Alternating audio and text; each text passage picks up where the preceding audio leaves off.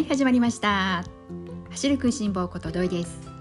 今日は2021年9月30日木曜日です。さあ今日は9月ラストデーということで皆さん9月目標の走行距離達成することができたでしょうか？それともね今日この後走る予定だよっていう方もねお見えかと思います。最後までね諦めずにそしてね楽しくまた10月にねつなげていくことができるように走り続けてくださいね。私の方はですね今月、えー、9月は110キロ目標にしていて昨日無事110キロ達成することができました。今日の天気予報が台風の影響があってもしかすると雨が降るかなというようなそんな予報が出ていたので、まあ、今週に入ってからなんとか9月の29日までに110キロ到達できるようにラストスパートだというね、えー、意気込みの中走っていました。そしてまあ昨日がね結果的には9月の最終欄になったわけなんですが実は昨日なんですけれども珍しく母と一緒に走りました。まあ、走ったといってもですね母と一緒だったので、えー、10キロのうちですね5キロ一緒に走って残り5キロは1人で走ってそんな形でした。そして母と一緒に走った5キロ。ここはですね走ったり歩いたり母のペースに終始合わせる。そんな形をね取った5キロだったんですけれども。ちなみにですねうちの母のことを少しだけ紹介をさせていただきますとうちの母はですね今78歳で。で69歳の時にですねフルマラソンのデビューを果たしております。比較的ですね、えー、こう走る環境体を動かす環境、えー、スポーツクラブに通ったりしているのでなので年の割にはといったらあれなんですけれども、まあ、こう同じ年代の方よりはこう運動する機会はこう日頃から持てているかなという、まあ、そんな母ではあるんですけれども昨日ちょっとね珍しく一緒に走る機会がありまして本当にこう久しぶりに走ってきました。で、まあ、走る母と一緒に走るといってもですね半分は歩きますし特にこのアップダウンがあるコースだとちょっとしたね上り坂でもすぐこう息がねだんだんとこう上がってきてしまったりするので上り坂はまあ終始歩いてで、まあ、下り坂だったりあとまあ平坦な道こういったところは、まあ、ゆっくりもう早歩きに近いようなねそんな速さなんですけれどもでまああのゆるりゆるりとこう母のペースに合わせながらこう走ったりそしてあの水分補給もねそれこそ1キロに1遍ぐらいかな それぐらい、えー、こまめにちょっとずつこう水分補給をしながらまあねこの78歳の年に合わせて、えー、一緒に楽しんできました。今日実はですねそんなまあ母と久しぶりにまあこう一緒に走ったわけなんですがいわゆる自分の普段走っているペース自分の普段のペースよりもスローペースな方そういった方と走ることに関してネガティブに考えていらっしゃる方例えばあのどうでしょうかね、えー、普段このランニングっていうのは当然ですけれども少しでもこう速くなりたいなというそんなね気持ちを持って走られている方大勢いらっしゃるかと思います。まあ、そういった方がですね自分よりもスローペースな方と一緒に走るとましてやその一緒に走ってその方に合わせなくてはいけないとなると自分にとっての果たしてトレーニングになるのかもっと言うならばメリットはあるのかいいことは何かあるのかということであまりこうねポジティブに捉えられない方もねいらっしゃるかと思います。まあ、そんなこともあってですね今日はその自分よりもスローペースな方と走るとどうなのかということをまあこれは私の持論になってはしまいますけれどもその辺りのことについてこれから話していきたいなと思います。今日もね最後までよかったらね一緒にお付き合いください。そしてまあこの昨日実際私が走ってたわけなんですが、まあ、これまでにもですね何度かこう母とは一緒にこう走る機会っていうのはあって、まあ、その度にやはり感じることこう気づくことっていうのは一緒なんですね。でも結論から言ってしまうと自分よりもスローペースな方と走ることも決してデメリットではなくてメリットが多いですなので私はどちらかというとこの自分よりもスローペースで走るスローペースな方と一緒に走ることはポジティブに考えてましてむしろあの毎回ね自分よりも遅い方と走っているとなかなか自分のねスピードアップというところにはつながっていかないので毎回というわけにはいかないけれども定期的に何かねこう機会があれば積極的にそういうね自分よりもスローペースな方と走るのもいいことだなっていうふうに私は日頃考えているんですね。で、まあ、どんなことがあるかというとそうですね。いろいろあるんですけれども、まあ、例えば昨日の例でいくとですね、えー、昨日はそうですね、えー、3つ挙げさせていただくとまずはですね全体的なことという言えばこの意識なんですけれども走る時のフォームのこの意識がですね、えー、持ち続けることができる。そこがねこう全体として言える最大のメリットだと思います。じゃあその具体的にどんな意識かっていうところでいくと、えー、3つあってまず1つが股関節そして2つ目が肩甲骨そして3つ目が呼吸。この3つになります。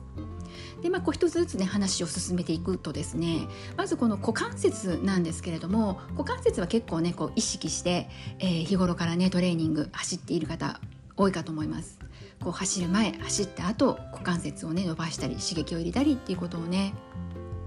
やられていらっしゃる方もお見えだと思います。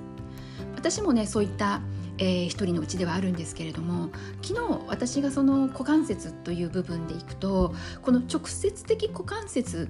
というよりはこの股関節につながる動きなんだよねこれもという、まあ、そんな話にはなるんですけれどもこのもも上げでした。えー、なぜもも上げかというとこの昨日母と一緒に走る時、まあ、この時々ねこう母と走る機会があって、まあ、その時に心がけていることとしてはできるだけ普段の自分のリズムを崩さない、えー、リズムテンポに近づける、まあ、なかなかねこう同じようなテンポでも走ることはできないんですけれどもなのでちょっとですね皆さんも頭の中でイメージしていただきたいなと思うんですが自分よりもこうスローペースな方に走る速度を合わせようと思うと回転を上げていけば当然速くなっていってしまうわけなのでその回転いわゆるこのリズムだとかテンポここをできるだけ普段のテンポに近づける。そしてじゃあどうやって速度を合わせるかといったらもうスライドを狭めるしかないんですよね。歩幅をちっちゃくする、まあ、そうなるとどうなるかっていうとこの上にジャンプするというかこうその場で足踏みというかその場でもも上げ一気に一気にという感じでこうリズムは変えずにスライドを狭めるということは必然的にこう上へ上がる形にはなるんですけれどもその時にこのそうであれば太ももを上げることを意識してやってみようそうすると股関節にも刺激が入るしというところで私は、えー、母とそうやったわけあのそういう形で一緒に走る時はそこのこの太ももを上げるそして、えー、股関節に刺激を入れていくなんていうことを気にしながら意識しながら取り組んでますね。そして2つ目2つ目が股関節あごめんなさい、肩甲骨なんですけれども肩甲骨はというと皆さん普段どうでしょうか？肩甲骨も結構ポイントとしてねこうストレッチ取り入れていらっしゃる方こう走る時ね常にこう肩甲骨を動かすぞということでね意識をしている方も多いかと思います。私は普段肩甲骨どんな時に意識をするかというとスタートする前のストレッチです。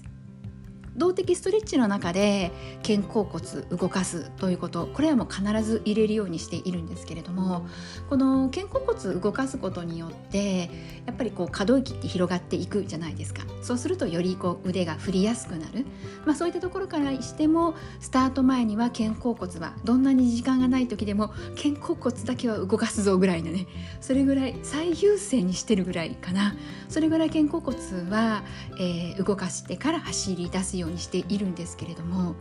ただですね走る前こんなに意識してるのにどうして走り出すと忘れちゃうのっていうぐらい実際ね走っている最中にはそこまでね肩甲骨をねずっと意識を持って走り続けるってなかなか私できないんですよ。でも昨日のように自分よりもスローペースな方と一緒に走る時っていうのはいろいろね自分のランニングフォームを意識する、えー、心のゆとりとそれからこの体この体力的なゆとりっていうのも持てるのでなので昨日は本当にこう常に肩甲骨肩甲骨ねこう動かすぞ。でも肩甲骨だけじゃなくってもうこう肘をね肘を動かす。肘をよく振るぞ。という形でそこまでこう意識して。そしてじゃあ意識するとどうなったかっていうと下半身とのこの連動それがこう体感できるというか。そこまでねこういいイメージでいいつながりでいい動きで。そんなね走りができました。これはねもう一重にいつもよりもねゆっくりなペースでよりランニングフォームっていうのを意識することができたからこそやれたことかなというふうに思いました。で3つ目ですね。3つ目が呼吸。呼吸に関しては、えー、今こういった大会がねない中ただただひたすらこう今ね月間の走行距離に向けてこう日々ランニングを続ける。もうこのランニングを続けることがある意味こう目的となっているので、まあ、そんな中ねこうスピードをあえて上げる必要もないというところなので比較的こうランニングからもっと言うならばこうジョギングに近いというかそんなね走りなんですけれどもそんな走りだからこそ鼻呼吸を意識して頑張ろうと思ってはいるんですが鼻呼吸もですね腕振りと一緒でこの意識した瞬間はあ鼻呼吸だ。口呼吸に戻っちゃってたわなんていうことで切り替えることができてもついついまたすぐね口呼吸に戻ってしまったりで。なかなかね鼻呼吸をし続けるっていうのは今本当私の中ではですね一つ課題として取り組んでいることではあるんですがそれでもなかなかね実行できない。そんな悩みも抱えているんですよ。ただ昨日はですね、えー、その日頃のですね私の悩みを吹き飛ばしてくれるかのようにですね鼻呼吸ずっとできるんですよね。もうねこれで理由はもう簡単でしてゆっくり走ってるから全く息が上がらないんですよね。なのでおそらくこの心拍的なところでいくと心拍私は日頃測っていないからわからないんですけれどもおそらくこの歩いている時のこの心拍の負荷に近いような感じで動いていたのでなので鼻呼吸が辛くないきつくない楽だから続けられるというまあ至って簡単な単純な理由だったわけなんですけれどもので、まあ、そういったことでですね日頃なかなか意識してもその瞬間だけでやり続けることができない鼻呼吸そして肩甲骨の意識そういったことがですねもう見事に昨日はですねこう思うがままにやることができたという、えー、メリットがありました。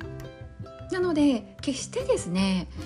自分よりもスローペースな方と一緒に走ることっていうのはネガティブに捉える必要はなくむしろ時にはそういう機会も自分にとっては必要だなというふうにポジティブに捉えていただいてもいいぐらいじゃないかなというふうに思いました。なので昨日はですね久しぶりにそういった、まあ、母と一緒に走って、まあ、久しぶりにあやっぱりこうやってスローペースでこう走るっていうことは時には必要なことだしまたそれで、ね、得られる気づきって多いのでなんでよかったな走ってなんていうふうに思ったんですよね。それでまあ今日ねこういったことを皆さんにねお伝えしながら情報共有できたらなというふうに思って一つ、えー、トピックスにしてみたわけなんですよ。なので皆さんこのね番組聞いてくださっているリスナーさんの中でこうクラブランニングクラブに、ね、入っていて日頃ねこう定期的に自分よりも遅い方ではなくてむしろ速い方と走る機会ばっかりあったよランニングのねこう講習会などに参加して負荷の高い強度の高いトレーニング。そういったことはねすることがあってもなかなか自分よりもゆっくりなペースな方スローペースな方と走る機会が今までなかったのよねという、まあ、そういった方はですねもし今後機会があればぜひぜひあの積極的にね取り組んでいただけるともしかすると今皆さんがねそれぞれ抱えているいろいろなこう課題点こう直したいところだとかあるかと思います。そういったところをねあの改善策が見つけられたりだとかあとはもっと言うならば改善されてしまったりだとかそういうねプラスな要素もきっとあるかと思います。なのでちょっとこうね目先を変えて今度はねこうスローペースな方と一緒に走ってみるのもいいかなおすすめしたいなというふうに思いました。そしてですね今日はもう一つ大事なお知らせです。まあ、うん、大大事ですね。あの続いちゃうんですけれどももうしばらくね皆さんお付き合いください。今日もですね話しちゃいます。湘南国際マラソンのことです、えー、いよいよ10月2日あさってです。えー、10月2日の土曜日夜8時に一般エントリー先着順なんですけれども一般エントリーが開始されます。どうでしょうか？この番組聞いてくださっているリスナーさんの中で湘南国際マラソン走る予定の方エントリー予定の方で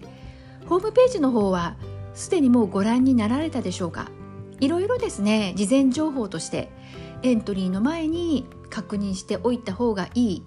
えー、そういったことがですねいろいろと詳細がですね上がってきてます。そして昨日なんですが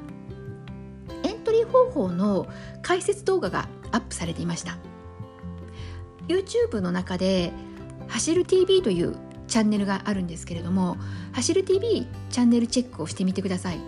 私が今この番組録音している直近に見てみたら今のところ最新の動画になってます。その動画を見ていただくとどんないいことがあるかというとですね公式のホームページご覧になられた方いかがだったでしょうか？なんだかちょっとこうあの細かいいろいろとねこう他の大会にはない決まり事があったり決め事があったりエントリー方法もね1回だけじゃなくって事前エントリー本エントリーっていうものがあってなんていうことでね、えー、ちょっとこうね複雑に感じられてしまった。そんな方もねお見えではないかなと思うんですがそういった方はですねぜひぜひこの YouTube 動画見ていただくと不安解消には間違いなくつながると思います。実際のエントリー画面を見ながらエントリー完了するまで見届けることができるので今実際ねそれをやろうと思うとできないんですけれども解説動画の方では、えー、実際中入ってこう進んで最後完了するというところまでちゃんとこう画面をね見せてくれながらやっているそんな解説動画になっているのでなんでこの10月2日少しでもこう安心えー、安心をしてそしてまあ安心するってことは結局のところ心にゆとりがあるわけなので、ね、クリック合戦にありがちなこうイライラしたりねこう焦ってしまったりだとかそういったねこう嫌な感情をね抱かずに済む可能性がね格段に上がるかと思いますので。なのでよかったらどこかでねお時間見つけてもらって「走る TV」のエントリー解説動画一度チェックしてみてください。せっかくなので私今日ですねこの番組の概要欄の方にこの YouTube 動画のですねサイトあのリンク貼っておきますのでよかったらねポチッと見てみてください。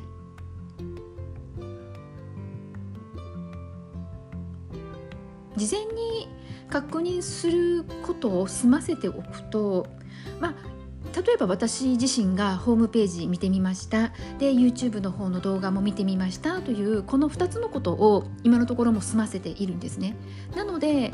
もういつ10月2日夜8時が来てももう本当今いつでも OK というもう心の準備ができてます。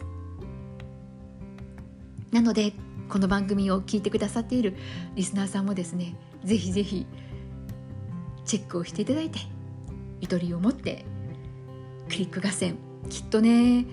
皆さんも久しぶりな方がね多いかと思います。私もですね2019年のこの湘南国際マラソン参加した以来のフルマラソンになりますしクリック合戦というところからいくと去年のこの湘南国際マラソン。もう去年はですね全然つながらなくてもうめちゃめちゃドキドキするしハラハラするしイライラするしというところで結構ですねストレスだったんです。なんでもう今年はねもういろいろと事務局さんの方もですね事前準備としてこういったね YouTube 動画の方も作ってくださったりしたのでそしてこの事務局側さんの方も去年のようなね、えー、つながりにくいというようなトラブルできるだけねこう避ける避けたいということでね工夫もされて準備を進めてくださっているようですので。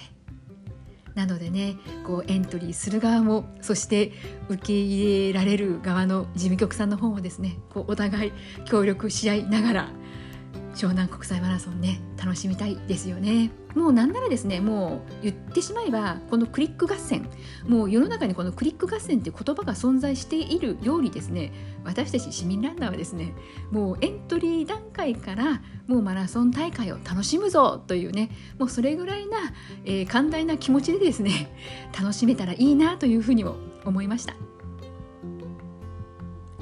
なのでですね私は今週土曜日久しぶりのクリック合戦を楽しんでですね。そして来週月曜日このまた番組の中で皆さんにエントリー無事完了できたよっていうねそんな嬉しい報告ができるように週末はですね久しぶりのクリック合戦をまずはねここから楽しみたいなと思います。